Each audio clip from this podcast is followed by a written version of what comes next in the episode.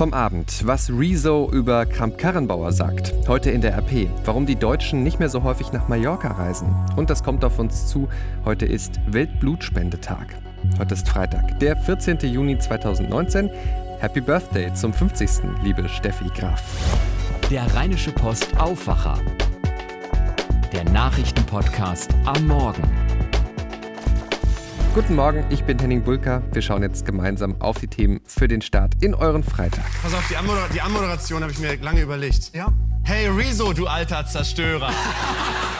Jan Böhmermann gestern Abend in seiner Sendung Neo Magazin Royal. Ja, selten haben wohl so viele Leute gleichzeitig um 20.15 Uhr die ZDF-Mediathek aufgerufen, wegen YouTuber Rezo. Der war nämlich zu Gast. Der Influencer, der mit seinem Video die Zerstörung der CDU ja für irre viel Aufsehen gesorgt hat vor der Europawahl und eine echte Debatte darüber angestoßen hat, wie Parteien mit jungen Menschen umgehen, beziehungsweise eher, was für Schwierigkeiten sie damit haben. Und zweitens hat er ja auch das große Problem der Klimakrise nochmal ziemlich in den Mittelpunkt gerückt. Nun hat Rezo seinen ersten Talkshow-Auftritt gehabt bei Jan Böhmermann. Ronny Thorau berichtet für die Deutsche Presseagentur, kurz DPA. Eine Erkenntnis des Auftritts war ja, Rezo will YouTuber bleiben und nicht etwa bald in die Politik gehen, ne? Ja, da sind einige Parteipolitiker wahrscheinlich erstmal erleichtert. Ich glaube, das ist nicht, nicht mein Ding. Ich glaube auch, dass, dass, dass ich gar nicht so gut bin, wenn ich jetzt irgendwie in, in, die, in die Politik gehen würde oder wenn ich da irgendwie so andere Rollen annehmen würde. Oder so. Allerdings gab es dann auch gleich noch was, was die Alarmglocken wieder schrillen lassen könnte bei CDU, SPD und Co. Was ich da jetzt gemacht habe, wenn ich das hin und wieder mache, so, das ist schon ganz gut. Weißt du?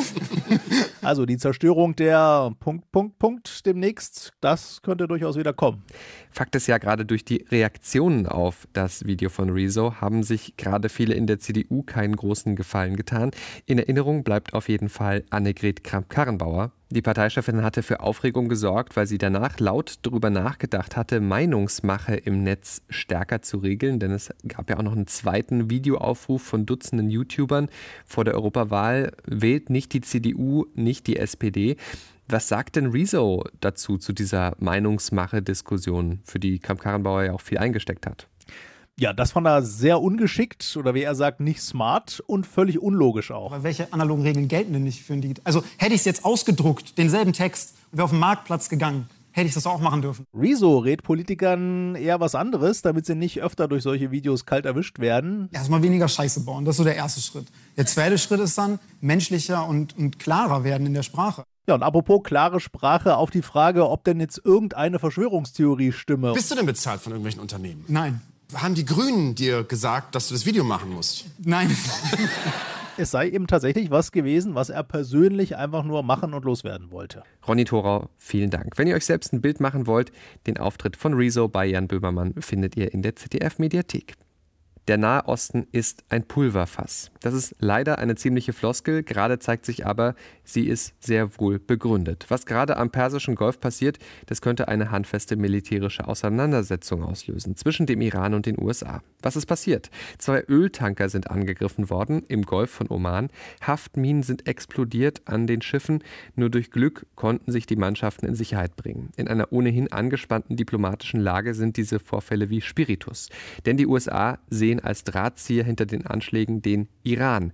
Außenminister Pompeo sagt, diese Einschätzung basiere unter anderem auf Geheimdienstinformationen, auf den eingesetzten Waffen und auf ähnlichen Angriffen in jüngster Vergangenheit. Der Iran weist das alles kategorisch zurück, verurteilt die Behauptung aufs Schärfste. Im Gegenteil, ohne es wirklich auszusprechen, vermutet der Iran möglicherweise die Saudis hinter den Anschlägen und die stehen wiederum den USA nahe. Das ist alles kompliziert. Sören Gies berichtet für die DPA aus den USA. Teheran will es nicht gewesen sein, die Amerikaner bleiben aber dabei, dass die Iraner die Schuldigen sind, oder? Ja, davon lässt man sich in Washington offensichtlich nicht abbringen. Der UN-Sicherheitsrat hat sich ja in der Nacht mit der Angelegenheit beschäftigt und im Anschluss an diese Sitzung hat der amerikanische Vize-UN-Botschafter Jonathan Cohn bekräftigt, dass die US-Regierung Teheran für verantwortlich halte. In der Region habe außer dem Iran niemand die Ressourcen oder die Fähigkeiten für die Ausführung derart präziser Aktionen, meint Cohn. Was kam denn bei der Sitzung des Weltsicherheitsrats heraus? Wie so oft wenig. Es gibt keinen Beschluss. Den Vorsitz in dem Gremium führt ja gerade Kuwait, bekanntermaßen enger US-Verbündeter. Der kuwaitische UN-Botschafter hat nach der nicht öffentlichen Sitzung zu Reportern gesagt, man habe die Attacken einstimmig verurteilt. Eine entsprechende offizielle Erklärung hat der Rat aber nicht verabschiedet. Äh, Washington hat anscheinend auch keine Beweise für die Schuld Teherans vorlegen können. Der Kuwaiti hat nämlich auf Nachfrage auch gesagt, man habe keinerlei Beweise diskutiert. Sören Gies, Dankeschön. Am Golf wächst die Kriegsgefahr. So lautet die Analyse von unserem RP-Korrespondenten Thomas Seibert. Mehr Hintergründe zu diesem Thema lest ihr bei ihm heute auf Seite 5 in der gedruckten Zeitung und äh, natürlich auch auf RP Online. Wenn der US-Präsident twittert, dann hält sie im Zweifel den Kopf dafür hin und verteidigt ihn vor Journalisten. Sarah Huckabee Sanders, die Sprecherin von Donald Trump. Jetzt hat sie aber offenbar genug von diesem Knochenjob. Zum Monatsende verlässt Sanders das Weiße Haus. Wer ihr nachfolgt als Weiße Haussprecherin, das ist noch nicht klar. Sanders war oft unter Beschuss geraten durch die Medien. Dazu gab es auch genug Anlass äh, bei dem, was der Präsident so von sich gibt, aber auch wie sie sich da selbst teilweise aus dem Fenster gelehnt hat. Sie hatte aber immer zu Trump gehalten. Drei Monate ist es her, dass ein Rechtsextremist aus Australien einen rassistisch motivierten Anschlag verübt haben soll auf zwei Moscheen in Christchurch in Neuseeland. 51 Menschen sind dabei getötet worden. Nun beginnt der Prozess gegen den mutmaßlichen Täter. Der hat jetzt in allen 92 Punkten der Anklage auf nicht schuldig plädiert mit einem Lächeln im Gesicht. Der mutmaßliche Christchurch-Attentäter war per Video aus einem Hochsicherheitsgefängnis in Auckland zugeschaltet worden. Schauen wir auf das, was ihr heute in der Rheinischen Post lest. Und da geht es noch einmal um das Urteil, das gestern am Bundesverwaltungsgericht in Leipzig gefallen ist. Das millionenfache Töten von männlichen Küken in der Eierproduktion bleibt erlaubt, haben die Richter entschieden. Diese Praxis muss trotzdem endlich aufhören, kommentiert Eva Quadbeck aus unserer Chefredaktion das Urteil. Moralisch ist es ein Skandal, schreibt sie. Jetzt ist Landwirtschaftsministerin Julia Klöckner gefragt. Sie muss ein Datum festlegen, ab wann das Kükentöten in Deutschland verboten ist, und zwar zeitnah. Seit Jahren verspricht die Regierung die grausame Praxis zu beenden. Es ist auch etwas geschehen. Inzwischen gibt es Techniken, das Geschlecht des Kükens im Ei zu erkennen. Dadurch kann sortiert werden, bevor die Tiere schlüpfen. Diese Technik muss dringend und schnellstmöglich in Serie gehen. Die Eierpreise müssten um 2 Cent pro Stück steigen. Das ist vertretbar. Schnell wird es aber nur gehen, wenn Klöckner ein Datum festlegt, schreibt Eva Quadbeck. Worauf ihr als Verbraucher jetzt achten könnt beim Eierkauf, da gibt es nämlich schon Möglichkeiten. Lest ihr heute auch bei uns. Außerdem Thema die Umweltspuren in Düsseldorf. Die bremsen nämlich den Verkehr teilweise aus. Das zeigt eine Analyse vom Navi-Anbieter TomTom für unsere Redaktion. Die Umweltspuren sollen die Luft besser machen in Düsseldorf, indem sie Bussen, Taxen, E-Autos und Fahrrädern Vorfahrt geben. Weil Diesel- und Benzinerautos damit aber nicht so viel Platz haben, verlangsamt das den Verkehr. Wie viel genau und wie das zu bewerten ist, liest ihr heute bei uns. So, Achtung, jetzt spendiere ich euch den Ohrwurm für diesen Tag. Malle ist ja bekanntlich nur einmal im Jahr. Für viele Deutsche aber dieses Jahr wohl gar nicht. Die Buchungen zur Hauptsaison sind zweistellig eingebrochen nach Mallorca. Dafür gibt es andere Lieblingsziele im Sommer 2019. Woher dieser Wechsel kommt, weiß RP-Redakteur Reinhard Kowalewski. Meine Kollegin Laura Harlos hat mit ihm darüber gesprochen. 15 Prozent weniger Buchungen und das allein im Juni. Reinhard, warum reisen die Deutschen denn nicht mehr so gerne nach Mallorca? Wir haben insgesamt ein Überangebot an attraktiven Zielen. Fliegen wird immer billiger. Die großen Krisen in Nordafrika sind sagen wir, aus touristischer Sicht eher vorbei. Es gab wenig Terroranschläge in den letzten Jahren. Darum sind die Ziele Türkei, Tunesien, Marokko wieder viel attraktiver. Diese Länder sind auch preisgünstiger als Mallorca und darum buchen viele Kunden jetzt anders. Bei der Türkei, da wird man so ein bisschen stutzig, weil willkürliche Verhaftungen waren ja so ein bisschen der Grund, warum die ähm, Türkei sich ins Ausgeschossen hatte. Wie haben die das jetzt wieder geschafft, weiter nach oben zu kommen? Der Hauptgrund, warum die Türkei so gut läuft, ist, dass die Lira, also die dortige Währung, extrem abgestürzt ist. Darum ist es einfach preisgünstig. Da muss man ganz nüchtern sehen, die deutschen Urlauber schauen nicht so sehr auf die politischen Verhältnisse. Ich glaube, dass sehr viele Leute in die Türkei fahren, die sagen, naja, also Erdogan ist nicht so mein Fall, aber der Urlaub ist trotzdem schön. Das könnte sich sehr massiv ändern, falls es Unruhen gibt. Zum Beispiel, wenn die Wahl in Istanbul jetzt wiederholt wird und es dann sag mal, zu Wahlmanipulationen kommt, weiß man nicht, was dann passiert. Also ob die Türkei dann wieder unruhig wird. Im Moment sind die eigentlichen touristischen Gebiete an sich sehr friedlich. Reisen nach Nordafrika und auch in die Türkei sind sehr beliebt. Was bedeutet das jetzt äh, für die äh, Flughäfen im Sommer? Ändern Flotten äh, jetzt noch ihre Routen? Nein, wir haben insgesamt ein sehr breites Angebot. Die Krise von, des Untergangs von Air Berlin ist vorbei. Der Untergang von Germania vor ein paar Wochen war am Ende relativ unwichtig.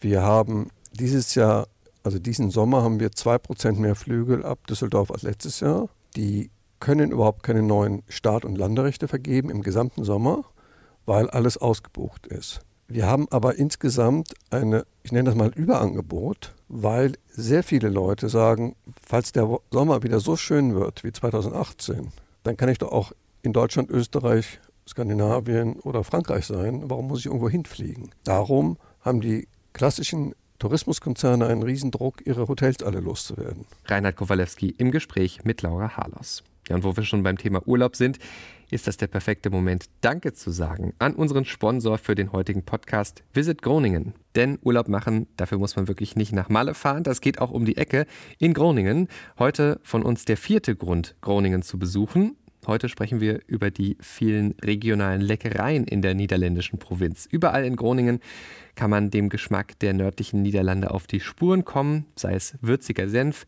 ausgezeichneter Wein, typische süße Brötchen, bitteres Bier, Sushi aus dem Watt oder die berühmten Eierballen. Adressen der Lokale und weitere Informationen findet ihr auf visitgroningen.de. Ein großes Dankeschön gilt unserem Sponsor Visit Groningen, denn er macht diesen Podcast möglich. Schauen wir jetzt auf das, was heute wichtig wird. Bezahlbarer Wohnraum ist ein Dauerthema. Heute bekommt das wohl auch Bundeskanzlerin Merkel zu spüren. Sie ist heute Gastrednerin beim Deutschen Mieterbund in Köln. Dort die großen Themen natürlich steigende Mieten und der knappe Wohnraum. Außerdem übergibt heute in Berlin eine Bürgerinitiative Unterschriften.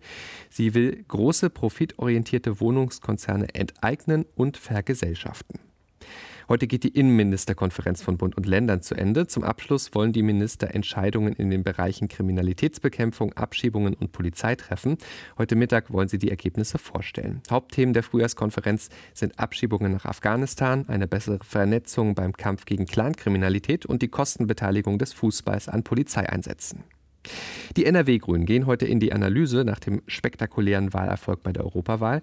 Heute beginnt der zweitägige Landesparteitag der Grünen in Neuss. Dazu kommt heute Abend auch Bundesparteichefin Annalena Baerbock hierher nach NRW. Ministerpräsident Armin Laschet ist nicht nur Ministerpräsident, sondern er ist auch der deutsch-französische Kulturbevollmächtigte. Und in dieser Funktion ist er heute in Paris. Dort will er sich über den Stand des Wiederaufbaus der Kathedrale Notre Dame und die Schäden informieren. Am 15. April hatte es ja einen Großbrand in der Kirche gegeben. Es ist die erste Frankreich-Reise von Laschet in dieser Funktion. Heute ist der 14. Juni und damit ein wichtiger Tag, was unsere Gesundheitsversorgung angeht. Denn heute ist Weltblutspendetag. Jeden Tag werden in Deutschland 14.000 Blutspenden gebraucht. Besonders nach schweren Unfällen oder bei großen Operationen sind die Konserven unverzichtbar. Das Problem, es gibt zu wenige Blutspender und es werden immer weniger. Die ganze Problematik erklärt Kerstin Schweiger vom Deutschen Roten Kreuz. Der demografische Wandel macht auch im Bereich der Blutspende nicht halt. Die Auswirkungen sind auch hier äh, deutlich sichtbar mittlerweile. Fakt ist, wir verlieren bundesweit in jedem Jahr rund 100.000 Blutspenderinnen und Blutspender aus Altersgründen. Bundesweit ist es so, es spenden drei Prozent der deutschen Bevölkerung Blut. Es sind drei Prozent als Blutspenderinnen oder Blutspender aktiv. Es könnten aber aufgrund aller gesetzlichen Zulassungskriterien 33 Prozent Blut spenden. Und die Blutpräparate sind nur sehr kurz haltbar. Ein Erythrozytenkonzentrat, das ist im Umgangssprachlich auch äh, Blutkonserve genannt, aus den roten Blutkörperchen ist nur 35 bis 42 Tage haltbar, einsetzbar. Die Thrombozyten, die wir ebenfalls aus der Blutspende als Behandlungspräparat gewinnen, sind zum Beispiel nur vier bis fünf Tage einsetzbar. Und ähm, vor diesem Hintergrund muss die Spendebereitschaft kontinuierlich hoch sein, an jedem Werktag eine entsprechende Anzahl bundesweit an Blutspenden eingehen, um die Versorgung mit diesen sehr kurzhaltbaren Blutpräparaten gewährleisten zu können. Also geht Blutspenden, wenn ihr es dürft. Ihr tut damit wirklich was Gutes. Das Problem ist aber auch in der Politik angekommen. Deshalb gibt es jetzt einen ungewöhnlichen Parteienzusammenschluss im NRW-Landtag. Die Fraktionen von CDU, SPD und Grünen sprechen sich gemeinsam für neue Anreize für Blutspende aus, nach dem Vorbild Tschechien. Dort erhalten Spender als Gegenleistung zum Beispiel Gutscheine für Erholungsaktivitäten. Eine Aufwandsentschädigung in Form von Schwimmbadgutscheinen oder Kinogutscheinen sind für uns durchaus vorstellbar, hat uns Peter Preuß gesagt. Er ist der gesundheitspolitische Sprecher der CDU-Landtag. Landtagsfraktion. Mit Unterstützung von Grünen und SPD. Mal schauen, vielleicht tut sich da ja bald was. Fände ich gut. Damit jetzt noch der Blick aufs Wetter. Heiß und sonnig wird es heute bei uns in NRW bis zu 29 Grad bekommen wir. Und Sonne satt. Morgen kühlt es sich dann etwas ab auf 23 Grad und dann kommt auch Regen dazu. Am Sonntag wird es dann aber wieder schöner und trockener. Das war der Rheinische Postaufwacher vom 14. Juni 2019. Ich bin Henning Bulka. Habt jetzt einen guten und erfolgreichen Tag und dann ein schönes Wochenende. Und wir sind dann am Montag wieder mit einer neuen Ausgabe vom Aufwacher für euch da. Ciao, ciao. Mehr bei uns im Netz www.rp-online.de